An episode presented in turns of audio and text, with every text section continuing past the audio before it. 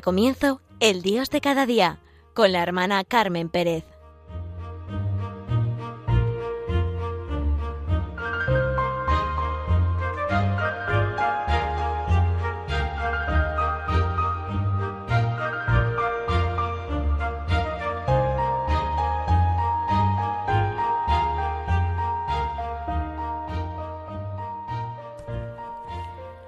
Mis queridos oyentes de Radio María, encantada de estar con ustedes y precisamente hoy, porque es un día muy bonito, nos vamos a centrar en esta expresión. Sí, Señor, yo creo.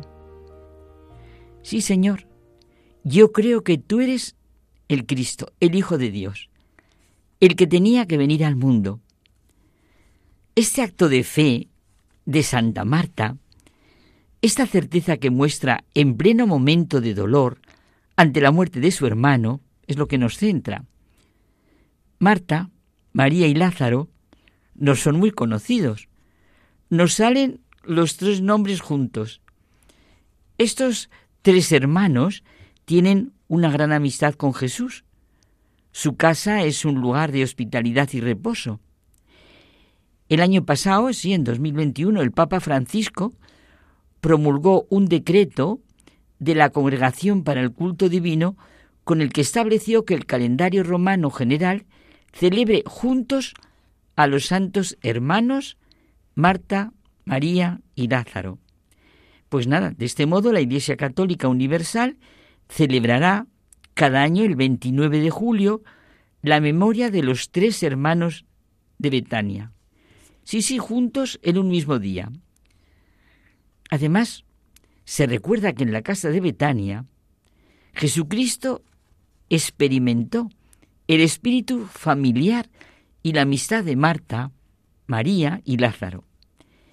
En nuestro lenguaje, yo creo que ya se ha hecho común, sentimos a Betania como un testimonio concreto de descanso, oración, trato de amistad. Por eso hay tantas casas de oración de auténtico descanso que se llaman Betania.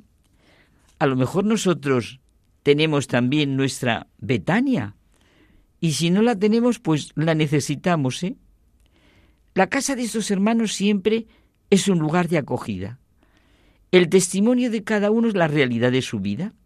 Y nos queda claro que esta es la realidad de la vida de Marta, María y Lázaro. Son amigos de Jesús su encuentro con Él les ha hecho ver el verdadero sentido de la vida. Pensemos en nuestra vida diaria. Nuestro testimonio no es ni superior ni inferior al de los demás, es el de cada uno. Depende de la autenticidad de nuestra amistad con Cristo, de nuestra relación con Él. La fe no es vida, no es un comodín, y es el testimonio del que se me pide y se me pedirá cuentas. Ninguna otra persona puede darlo por mí. La vida es testimonio. Claro, lo vemos evidentemente en Jesucristo, que es el testimonio vivo del amor de Dios a los hombres. Saboreémoslo. Jesucristo es el testimonio vivo del amor de Dios a los hombres. Hay dos textos en el Evangelio, uno es de San Lucas y el otro es de San Juan, que ponen ante nosotros la persona de Marta, y desde los que se ve su encuentro con Jesús y todo lo que conllevaba este encuentro. Desde luego, en los dos textos se siente, como venimos comentando, a los tres hermanos, a Marta, María y a Lázaro, es para sentir dentro cómo se ve la unión de estos hermanos. Es una referencia para nosotros. Marta, la hermana de María y Lázaro, es una referencia María, la hermana de Marta y Lázaro, y Lázaro, el hermano de Marta y María. Vivían en Betania. Jesús vivía en Galilea, pero cuando visitaba Jerusalén acostumbraba a hospedarse en casa de estos tres discípulos suyos, sus amigos. ¿Qué encuentro habrían tenido con Jesús de Nazaret para sentirle así? Sí, sí, es admiración, no es pregunta. ¿Qué encuentro habrían tenido? En el primer texto, el de San Lucas, se ve ya la amistad y confianza que hay entre ellos. Parece que Marta es la mayor, la que gobierna la casa, es la que está organizando las tareas de la comida. María, en cambio, se sienta a los pies del maestro para escucharle. La escena es enternecedora. Una hermana se mueve toda tareada y la otra está arrebatada por la presencia de Jesús y le escucha entusiasmada. Marta se siente molesta porque ella se está llevando todo el trabajo y con toda confianza se acerca al maestro. Señor, ¿no te importa que mi hermana me deje sola en el trabajo? Dile que me ayude. Marta se atreve a decirle a Jesús lo que tiene que hacer. Vamos, como San Pedro algunas veces. ¿Cómo Jesús, que es tan comprensivo, tan conocedor de la verdad, que mira hasta el fondo de las personas, no se da cuenta de que ella es la que trabaja y su hermana la deja sola? Bastaría una indicación de Jesús para que María la ayudara. A todos nos pasa. No sabemos ver bien muchas veces la realidad del momento, lo que verdaderamente está sucediendo. Jesús, con gran cariño y calma, le dice, Marta, Marta, te preocupas y agitas por muchas cosas, y hay necesidad de pocas, o mejor, de una sola. María ha elegido la mejor parte que no le será quitada. Marta, Marta, le dice con todo cariño, como se corrige a la persona a la que se quiere profundamente y por ello se quiere lo mejor, el mayor bien. Siempre tenemos que aprender. Y Marta necesitaba escuchar estas palabras de su maestro, de su amigo. Una llamada a la escucha, a la oración, a la paz. Dice el Papa Benedicto XVI, comentando la contestación de Jesús a Marta, que no es ningún desprecio evidente por la vida activa, ni mucho menos por la generosa hospitalidad, sino una llamada clara al hecho de que lo único verdaderamente necesario es otra cosa, escuchar la palabra del Señor. Y el Señor en aquel momento está allí, presente en la persona de Jesús. Todo lo demás pasará y se nos quitará.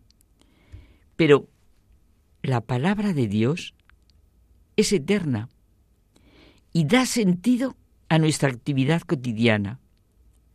Claro que tenemos que trabajar y empeñarnos en las ocupaciones domésticas y profesionales, pero siempre tenemos necesidad de Dios, de su Espíritu, que es luz interior de amor y verdad. Sin amor, hasta las actividades más importantes pierden valor y no dan alegría.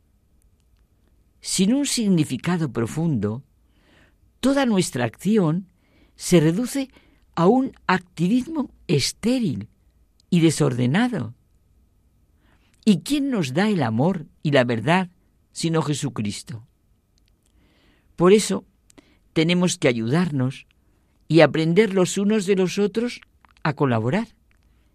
Y antes elegir juntos la mejor parte que es y será siempre nuestro mayor bien, ese bien que jamás nos será quitado.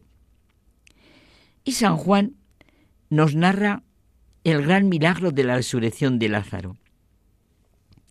El fragmento del Evangelio que siempre hemos leído el día 29, Santa Marta, y que creo que lo seguimos leyendo, está centrado en el diálogo de Jesús y Marta. Señor, si hubieras estado aquí, no hubiera muerto mi hermano. pero aún sé que todo lo que pidas a Dios, Dios te lo concederá. Yo soy la resurrección y la vida. ¿Crees esto? Ella le contestó, Sí, Señor, yo creo que tú eres el Cristo, el Hijo de Dios, el que tenía que venir al mundo. Estas palabras de Jesús y Marta nos centran y son una realidad y un gran testimonio para nuestra vida.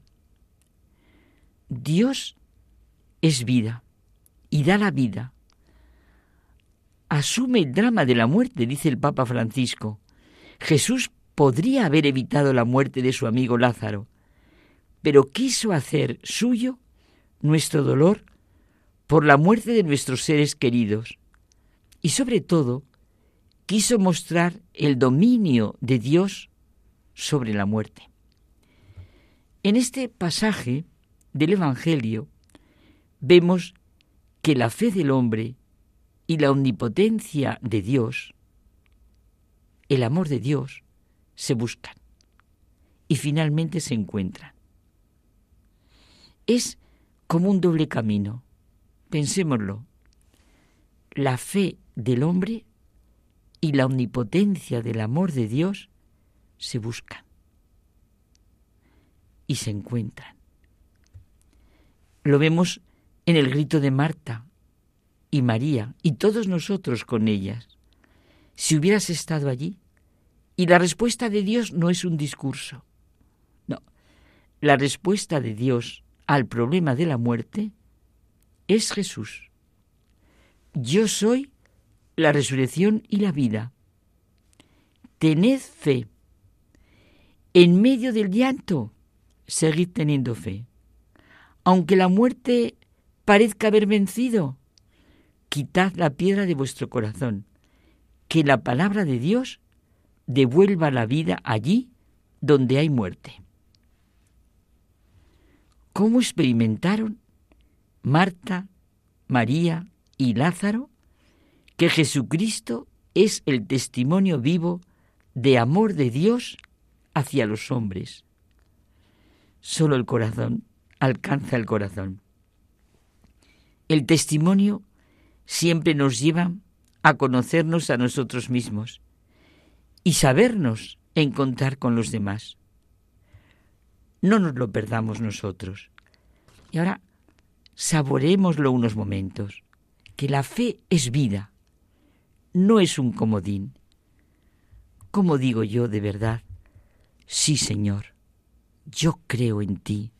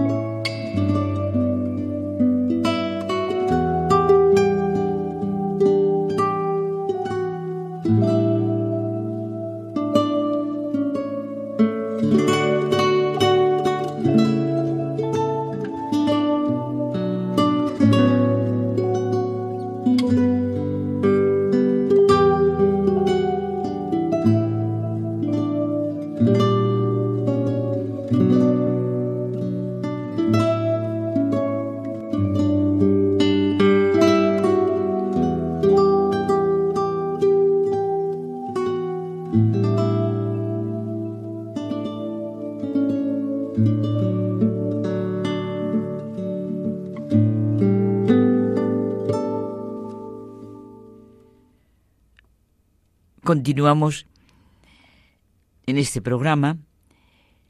Soy Carmen Pérez y estábamos diciendo que la vida es testimonio. Y la fe ve clarísimo en Jesucristo que es el testimonio vivo del amor de Dios por los hombres. Esto de verdad que lo teníamos que orar y saborear. Jesucristo, el testimonio vivo del amor de Dios por los hombres. Pasemos ratos ante el Señor en el sagrario o ante un crucifijo y sintamos, Jesucristo es el testimonio vivo del amor de Dios por los hombres. La respuesta de Marta ante la afirmación de Jesús, yo soy la resurrección y la vida, es la que tenemos que dar realmente todo cristiano y llevarla a la vida con todas sus consecuencias. Sí, Señor, yo creo que tú eres el Cristo, el Hijo de Dios, el que tenía que venir al mundo. Es muy parecida a la contestación a la que da Pedro cuando Jesús, ante las respuestas que daba la gente, les pregunta a sus discípulos, ¿y vosotros quién decís que soy yo? Tú eres el Mesías, el Hijo de Dios vivo. Hagámonos de corazón ahora mismo esa pregunta. Yo quien digo, con todo mi ser, ¿quién es Cristo? Hay un hecho con una evidencia cierta. El hecho de que Cristo se comportó como el que tenía una autoridad, una potencia y una autoridad de orden divino. Jesucristo se comportó como Dios, el Emmanuel, Dios con nosotros. Tenemos un destino sobrenatural y ese destino cruza la totalidad de la historia humana. El cristianismo no es una grandeza histórica, dice Henry de Libac, es la historia de una grandeza cristiana. Cada hombre realiza en su vida el cristianismo y su testimonio llena de fe, confianza, esperanza y amor la vida, la historia. La verdadera fe en Cristo saca lo mejor de uno mismo. Entonces se sabe mirar a los demás. Se ve en los demás personas a las que hay que llamar por su nombre y mirar como el mismo Dios. Este es mi mandamiento, que os améis unos a otros como yo os he amado. Nadie tiene amor más grande que el que da la vida por sus amigos. Marta, en el momento de su afirmación, todavía no había visto la resurrección de su hermano, pero está segura de que Jesús es el Hijo de Dios, el Cristo que tenía que venir al mundo. La fe es fundamento de lo que se espera, garantía de lo que no se ve. Sin ver el signo concreto de la resurrección de Lázaro, su respuesta contiene la más completa confesión de fe, es decir, el reconocimiento de quién es Jesús para nosotros. Jesús el Hijo de Dios, que nos llama amigos, el que da la vida por sus amigos. Me hace mucho bien esta afirmación de Henry de Libac, que tanto me repito. El acto de fe es el más libre de mis actos, y la expresión de la fe mi manera concreta de vivir la fe es la más personal de todas las expresiones. La fe es abandono, confianza, esperanza. No nos aporta teorías bellas, evasivas de los problemas y dificultades. Todo lo contrario, nos eleva por encima de ellas, nos hace ponernos en la luz y en la verdad de la vida, de nosotros mismos, de los demás, de la sociedad. Nos hace alcanzar el bien, el amor, en una palabra, a Dios, Creador y Padre.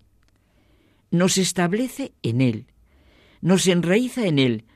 Jesús nos dice que eres la vid y nosotros los sarmientos.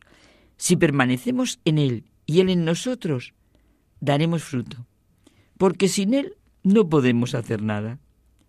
El mundo, las personas, dice el Papa Francisco, no necesita palabras vacías, sino testigos convencidos, testimonios concretos de que el Evangelio es posible.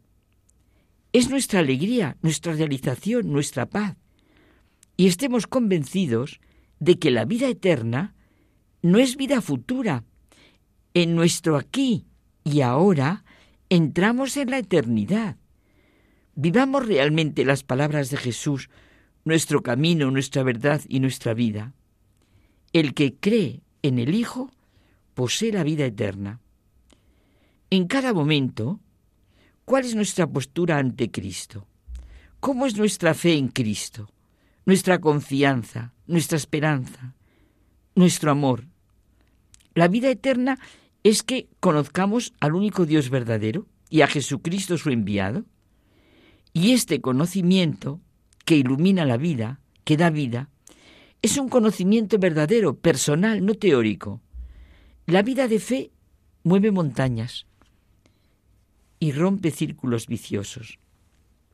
En una hojita del calendario del corazón de Jesús me encontré un día una cita de Simón Weil que me gustó y me la guardé. Es el amor, el amor de Dios, su espíritu, el que nos lleva a configurar nuestras vidas. No es por la forma en que una persona habla de Dios, sino por la forma en que habla de las cosas terrenas, ¿cómo puede discernir mejor si su alma ha permanecido en el fuego del amor de Dios? Ahí no es posible ningún engaño. Hay falsas imitaciones del amor de Dios, pero no de la transformación que realiza en el alma. Y añado otra experiencia suya. ¿Por qué he de preocuparme? No es asunto mío pensar en Dios. Asunto mío es pensar en Dios. Perdón, no sé lo que he dicho, ¿eh? pero lo repito. ¿Por qué de preocuparme? No es asunto mío pensar en mí. Asunto mío es pensar en Dios. ¿Es cosa de Dios pensar en mí? Me acuerdo de una amiga que tengo, que lo habré comentado ya en la radio porque me gusta muchísimo, que dice que ella, en lugar de hablar a Dios de sus problemas, le habla a sus problemas de Dios. Sí, Señor, yo creo en ti. Fe es fiarme de Dios y confiar en Él, caminar, luchar, caer y levantarme porque me fío de Dios y confío en Él. Sé que Él da valor a mi vida, a mis dificultades, a mis sufrimientos, a todo.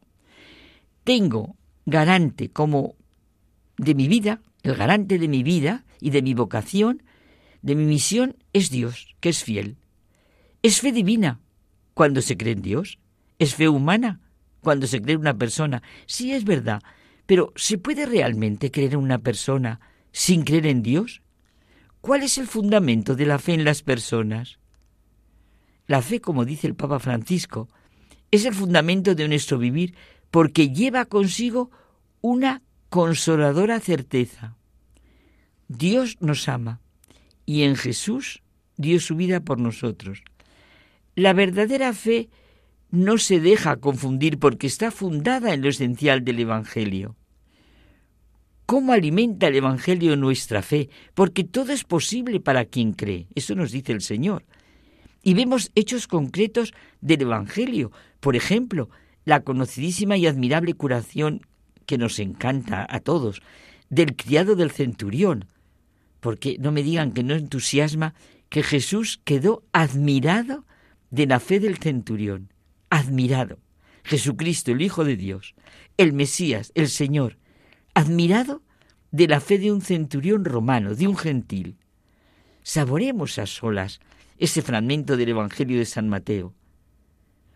¿Me gustaría que Jesús quedara admirado de mi fe en la situación concreta que estoy viviendo?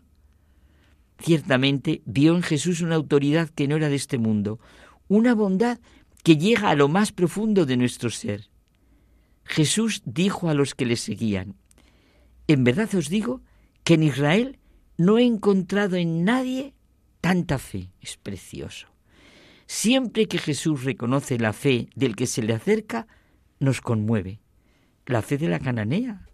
Los perritos se comen las migajas que caen de la mesa de los amos. Mujer, qué grande es tu fe, que se cumpla lo que deseas. O las palabras a la hemorroísa, hija, tu fe te ha salvado. un buen rato pasaríamos y nos haría muchísimo bien buscando en los evangelios, en los hechos de los apóstoles, los testimonios que nos ponen de manifiesto la fe de muchos que así se acercaron a Jesús y les cambió la vida. A la luz de la fe podemos ver nuestra propia incapacidad y esperarlo todo de Dios. Walter Casper escribió, Para los sinópticos, la fe es un conocimiento de la propia incapacidad y la confianza en el poder divino actuando a través de Jesús. El creyente nada espera de sí mismo, ya que todo lo espera del Señor. Permitiremos que el poder de Dios actúe en nosotros. Cuando reconozcamos, con espíritu de fe, nuestra propia incapacidad y de esa manera nos convirtamos en pobres de espíritu. Jesús amaba a Marta, a su hermana y a Lázaro, nos dice San Juan en el texto del Evangelio que comentábamos. Jesús, nuestro Redentor, profundamente humano, conoce y cultiva el sentimiento más valioso y precioso para nosotros. Os llamo amigos, nos ha dicho. Jesucristo es el testimonio vivo del amor de Dios hacia los hombres, y Él es nuestro camino, nuestra verdad y nuestra vida. Está claro cómo ha de ser realmente nuestra fe. Pues, queridos amigos de Radio María, vivamos contentos con esta fe y siendo auténticamente creyentes.